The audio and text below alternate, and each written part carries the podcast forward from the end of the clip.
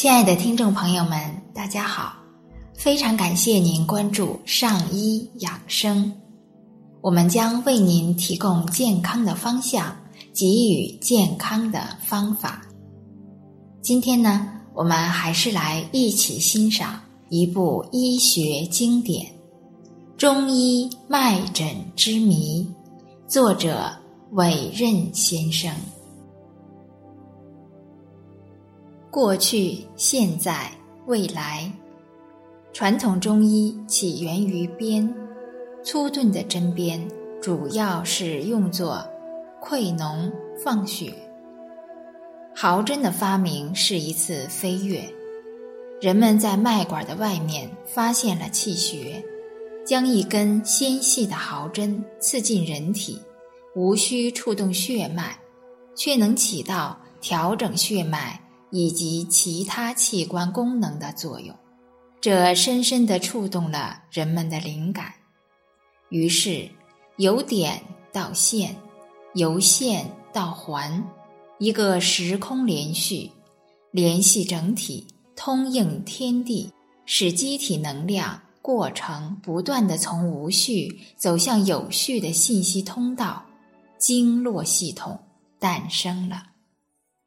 这是传统中医对生命科学最伟大的贡献。经络就是西方医学经历了一个多世纪探索，仍未能破译的人体自组织、自适应的稳态控制机制的载体。精气运行虽然隐而不显，但却可以通过脉诊。来窥察它的盈虚顺逆，因而古人认为脉诊和经络在决生死、处百病、调虚实的功用上同等重要。所以《灵枢经》特别重视精气营卫运行的环，随机诊疗临床完全依据脉诊。《伤寒杂病论》欲以六经同百病，特别重视平脉辨证。古典中医的精华就凝聚在这一环一脉之中，而偏偏这一环一脉没有被后世医家继承下来。两汉以后的传统中医一直围绕着一个正转。始终走不出疾病现象的迷宫。两千来年的医学历史，一直在经验积累的地平线上延伸，在一些次级理论上争论不休，在以偏纠偏的怪圈里旋转，而在基本理论的继承和发展上。始终没有超出《内经》的各家学说水平。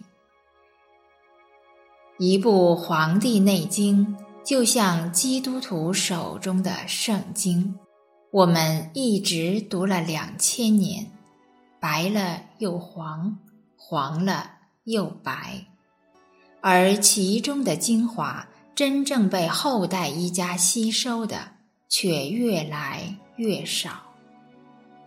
后世中医越来越趋向于保守，而他极力保守的又并非其中的精华。